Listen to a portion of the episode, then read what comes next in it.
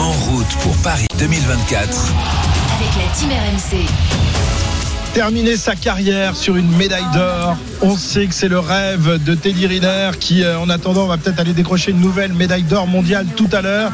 Euh, et terminer sur une médaille d'or ou une médaille de n'importe quelle couleur, je pense que ça ferait également plaisir à notre hurleur Pascal Martino Lagarde qui est avec nous, membre de la team euh, olympique RMC. Salut Pascal. Salut à vous. Comment ça va?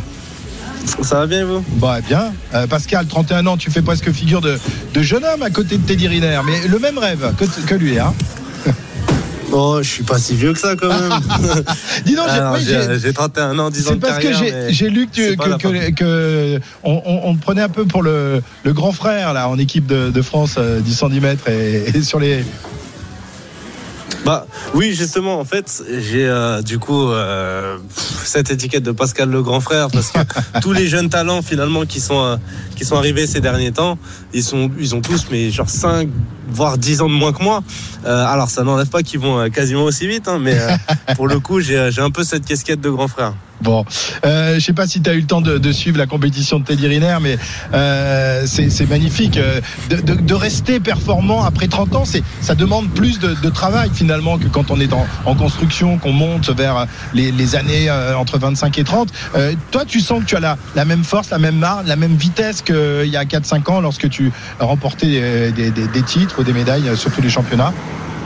Alors, je commencerai par dire que, que j'adore voir des, euh, des, champions qui perdurent dans le temps. Euh, C'est-à-dire qu'on peut mettre un peu les, les, champions dans deux catégories. Tu as ceux qui réussissent à, à, faire une année éclair, qui battent mhm. tout leur, leur record un an et qui finalement n'arrivent pas à, à, à, y arriver euh, très longtemps. Ils n'arrivent pas à répéter euh, ses exploits. Et il y en a qui, euh, donc comme Teddy Riner, ouais, ça fait une décennie qu'on est avec lui, qu'on voit des, des, excellents résultats. Et, et voilà. Donc voilà. la question, est-ce qu'on est le même à, à 25 ans ou à 30 ans? Je pense que le moteur euh, est le même. On a toujours la capacité de faire de, de grosses grosses choses, mais euh, c'est les périphériques qui vont un petit peu plus euh, être un peu faiblard de temps en temps, faut changer un pneu, changer une roue, changer les freins. Mais sinon, le moteur, je pense que le moteur est toujours là, autant pour lui que pour moi. Et, euh, et, il va nous le montrer euh, dans peu de temps. Le moteur de Martine Lagarde, c'est euh, un moteur Ferrari et qu'on va voir évidemment encore à l'œuvre cette année. Alors, Pascal, où en es-tu de, de, ta saison? La saison en plein air a donc débuté. Il y a eu un, premier meeting de Diamond League il y a quelques jours. Et il n'y avait pas toutes les disciplines, hein, puisqu'on rappelle que ça tourne un peu sur, sur toutes les, tous les meetings. les les grands débuts du 110 mètres et ce sera à Rabat, je crois, dans, moins de deux semaines. Est-ce que tu en, en seras? Est-ce que tu en feras partie? Et comment se qualifie-t-on justement pour disputer ces, ces mythiques de la Diamond League qui sont en quelque sorte le, gratin, qui, qui concernent le gratin, qui sont les, les épreuves de, de, de, Ligue des Champions, hein, si on veut faire un comparatif avec le foot bah, C'est un peu ça. Hein. Je, vous, je vous donne rendez-vous du coup au, meeting de Rabat euh, fin mai. Euh, ce sera mon entrée, ce sera ma, ma première course de la saison. Là où j'en suis, euh, c'était une excellente nouvelle parce que ça fait à chaque fois plusieurs années que je vous fais la fameuse histoire de, de la blessure de début de saison et, et, le comeback en, en, fin de saison. Là, cette année, il n'y a pas. Ah bah cette année, j'ai fait une belle préparation. Bah, ça fait bien longtemps que j'ai pas fait un mois d'avril qui s'est pas bien passé. Donc euh, voilà, je suis super content et donc je suis d'attaque pour euh, pour le meeting de Rabat. Maintenant, comment on accède au meeting de Diamond League? Ah, Alors, peut-être que, que, je vous l'apprends, euh, chers auditeurs, qu'on a mis en place il n'y a pas si longtemps que ça ce qu'on appelle le ranking. Ouais et euh, le ranking est devenu de plus en plus important pour se qualifier pour les grands championnats.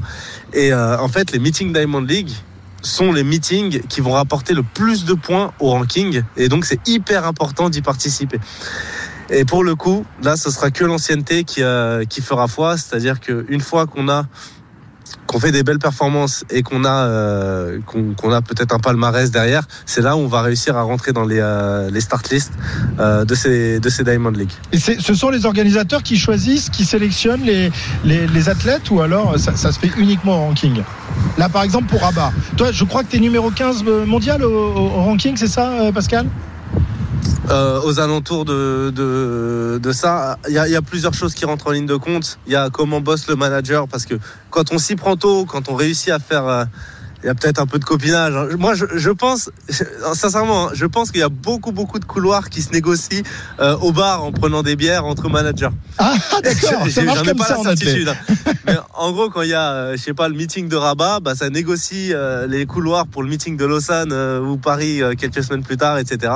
Donc, euh, je, je ne connais pas exactement euh, le- le- avec certitude le, le choix des, euh, des athlètes. Mais euh, en tout cas, généralement, ce qui est sûr, c'est que quand on a un pays euh, qui accueille, par exemple euh, Paris, on va avoir un, un petit peu plus de poids pour Ouais, mettre des. Français dans, dans, dans le meeting. Voilà, il y a- il y, a certaines choses qui influencent, mais grosso modo, ce sera toujours les plus gros athlètes qui seront en, en priorité. Et, euh, et après, on, bah voilà, faut se battre.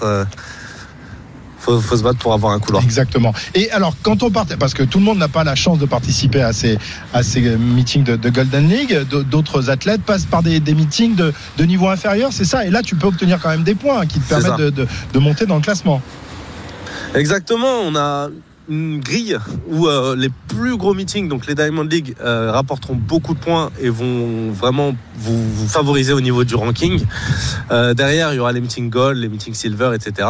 Et grosso modo, euh, ces, euh, ces meetings sont classés euh, avec des, des exigences. C'est-à-dire que quand on est dans une Diamond League, c'est-à-dire qu'il y a des, des, des, des exigences au niveau du stade, de l'hébergement, euh, de, de la nourriture. Il y a, il y a plein de, de, de choses à remplir euh, et financier aussi pour rentrer dans, dans, dans ces meetings-là. Mais en réalité, euh, ce qui est important, c'est éviter, enfin, pourquoi on a mis en place ce ranking, c'est éviter qu'on ait des sortes de performances sorties de nulle part dans des endroits inconnus, on va dire de, la personne qui fait son, son petit saut en longueur dans son jardin et qui dit waouh, regardez, j'ai fait une perf Ouais, incroyable. Là, venir et venir faire des rankings, bah, ça force un peu les athlètes à venir dans des meetings certifiés et, euh, et des meetings où on sait que les perfs seront euh, homologués, pas bizarres et, euh, Ah ouais, et voilà vraiment. C'est une manière de surveiller en quelque sorte. C'est un peu, ça a un peu aussi, ça fait office de, C'est ça. de surveillance de, de- des performances qui pourraient être un peu étonnantes. Le ranking mondial, Pascal, où il y a finalement assez peu de, Français qui occupent les, les premiers rangs. Est-ce que pour toi c'est une vraie bonne photographie du niveau mondial ce ranking ou alors c'est encore perfectible? En fait, il y a plusieurs réponses possibles, simplement parce que, regardez, je vais prendre mon cas. Imaginez qu'on a un Pascal Martin Lagarde qui a absolument l'habitude de se faire des lésions musculaires en début de saison. Mhm, ça veut bizarre, dire ça. que cet athlète-là, voilà, cet athlète-là, finalement, ne fera pas beaucoup de grands meetings, oui. mais euh, par, euh, par un gros travail acharné, réussira à faire une belle fin de saison et finalement euh, ne sera pas hyper bien ranké parce qu'il n'aura pas fait la tonne de meetings qu'il faudra, mais aura quand même des performances de pointe intéressantes. Donc, il y a du oui et non. Oui, le, euh, ranking, euh, ça sert un petit peu à classer les athlètes, à avoir une vision de l'athlétisme mondial, mais rien n'est une certitude. Si, on, si on raisonnait en le numéro 1 du ranking, c'est le numéro 1 mondial, des fois on se tromperait, et, euh, et dans ce cas-là, si c'était une certitude, on, on distribuerait les, les médailles directement sans Ouais. même courir au ranking. Bon, eh ben, il vaut mieux courir pour aller chercher des médailles, remporter euh, les meetings et ensuite euh, se qualifier pour les grands championnats. On rappelle qu'il y aura les, les championnats de France et évidemment euh, les, les championnats du monde euh, en, en- en août prochain. Donc euh, la montée en puissance de Pascal Martine Lagarde va se faire petit à petit. Ton entrée en matière, tu l'as dit, ce sera donc euh, au meeting. Golden League de, de Rabat au Maroc. Et puis ensuite, évidemment, il y aura le, le meeting de Paris où là, tu seras très attendu, euh, ainsi que tous tes, tes copains du 110 mètres. Merci beaucoup, Pascal, de nous avoir euh, parlé de ta préparation. On prendra évidemment régulièrement de tes nouvelles et on viendra te, te voir un peu, euh, notamment avant le, le meeting de Paris qui va être un, un grand rendez-vous avant les championnats de France. Merci, Pascal. C'est avec plaisir. C'est toujours un bonheur de discuter avec toi et puis en plus, tu nous expliques bien la, la situation, comment ça se passe? Très bien. Merci, Pascal. Autre rendez-vous important de, de ce week-end. Alors, il fait pas partie de la team RMC, mais on suit, vous savez, tous les athlètes qui sont en préparation euh, pour euh, pour les Jeux Olympiques. Il était donc euh, ce week-end à Yokohama, au Japon, à l'occasion de la deuxième étape du World Triathlon Championship Series, et il a pris la quatrième place. euh, C'était euh, cette nuit euh, au Japon. Dorian Coninx, qui est avec nous, le triathlète français, donc quatrième de l'épreuve. Bonjour Dorian. Bonjour. Et merci d'être avec nous. Il doit commencer à être un peu tard au Japon. Je sais pas quelle heure il est là, mais avec, avec plaisir. Il est 21h30, mais euh, après une course comme ça, euh, De toute façon, on met un peu de temps à trouver le sommeil. On n'arrive pas à dormir après un triathlon aussi, aussi intense. Euh, Dorian, tu échoues au pied du podium, mais tu confirmes en tout cas ta, ta grande forme du moment. Tu avais déjà fait cinquième il y a quelques semaines. Ça va, la, la forme est là et c'est de, de bon augure pour, pour la saison euh, et, et notamment pour aller chercher la, la qualification olympique dans, dans peu de temps. Hein. Ouais, ouais, bah, c'est vrai que je, je finis vraiment pas loin du podium. D'ailleurs, c'est un peu frustrant parce que ça s'est vraiment fait dans les 200 derniers mètres. Euh, plus rien, plus rien pour finir et la dernière ligne droite a été un peu longue. Mais, mais c'est vrai que ça fait euh, deux belles courses coup sur coup. Ça, ça confirme le travail de cet hiver, qu'on est dans la, dans la bonne direction et, et en début d'année euh, pré-olympique, on va dire, euh, c'est vraiment de bon augure pour la suite. Alors on a vu avec Pascal Martine Lagarde comment ça se passait pour pour l'athlétisme sur euh, sur piste hein, avec euh, les, la saison qui commence, les grands meetings, les championnats de France puis les championnats du monde. Euh, comment c'est organisé au niveau du, du triathlon d'Orient Par rapport à la qualification. euh, Ouais, par, non mais la, la saison comment Ah, elle se de- elle se de manière décompose? générale Ouais, d'une manière générale. Tu vois. alors, alors, de manière générale, nous, on a donc il y a un, un titre de champion du monde qui est Ouais. décerné chaque année, euh, qui se joue sur un circuit. Donc euh, il y a sept manches plus la finale. Et euh, nos quatre meilleures manches, donc les scores qu'on va marquer sur nos quatre meilleures manches, plus le score qu'on va marcher, marquer sur la finale, euh, s'additionnent. Et c'est comme ça qu'ils font le classement à l'arrivée. Donc euh, nous, euh, pour le championnat du monde, il n'y a jamais de course d'un jour, c'est toujours ce, ce classement. Et donc euh, ça, ça, en tout cas pour ma part, je trouve que pour moi, ça corse un peu les choses parce que parce que ça, ça demande beaucoup de régularité et d'être Ouais. en forme vraiment toute la saison, quoi. Tout au long de la saison, ça sert à rien de, de gagner euh, de gagner un triathlon et de terminer euh, 30e la, la fois d'après. Il faut mieux être dans les 4-5 euh, régulièrement. Euh, je crois que ta place aujourd'hui Ouais. te permet de te qualifier aussi pour le test event qui aura lieu à Paris dans, dans, dans quelques mois. Ce sera au mois d'août. Là, ce sera décisif pour les Jeux Olympiques. C'est ça? C'est là-dessus que tu vas aller chercher la qualif? C'est ça. En gros, on avait deux courses euh, de qualif, celle-là et une dans deux semaines. Il fallait faire top 5, donc euh, c'est juste bon.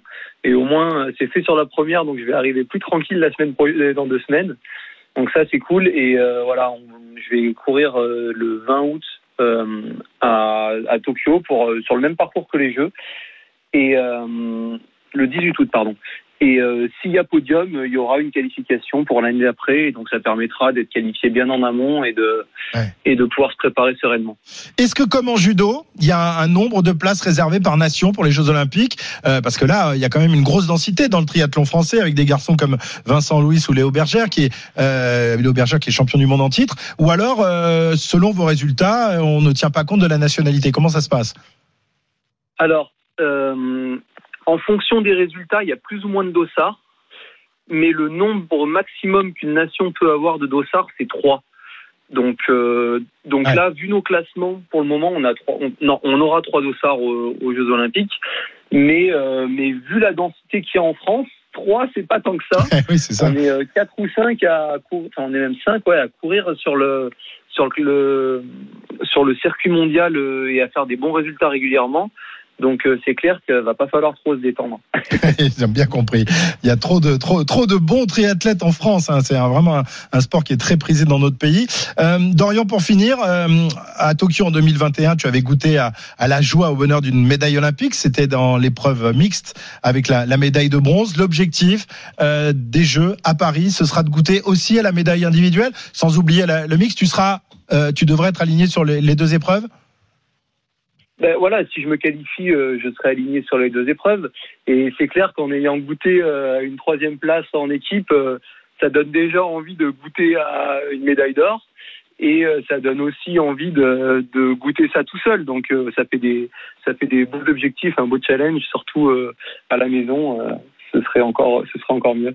Ce serait magnifique. Et ben c'est tout ce qu'on te souhaite, euh, Dorian Coninx, donc euh, triathlète français, quatrième aujourd'hui à, à Yokohama au Japon, qui nous faisait l'amitié de, de rester encore réveillé. Mais bon, on a bien compris euh, avec l'adrénaline que déclenche ce genre de, de course, on n'est pas prêt d'aller se coucher. Merci Dorian, bon retour Bah, au merci pays. beaucoup et avec plaisir. Et à, et à très bientôt, évidemment. On reparlera de, de ce test event qui aura lieu au mois d'août prochain et puis les championnats du monde. Bref, on sait qu'avec le triathlon, il y a des possibilités de, de médaille importante. Merci Dorian Coninx, 14h41 sur RMC. Dans un instant, on continue de, de dérouler l'actualité olympique, très, euh, très riche ce week-end.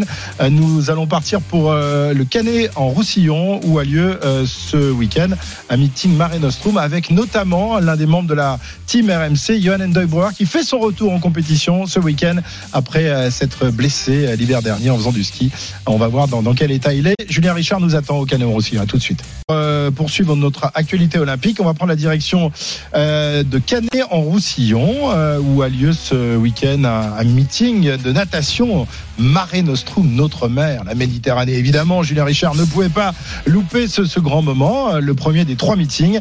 salut Julien. Salut Christophe, bonjour à toi. C'est un temps magnifique au bord de la Méditerranée, il paraît.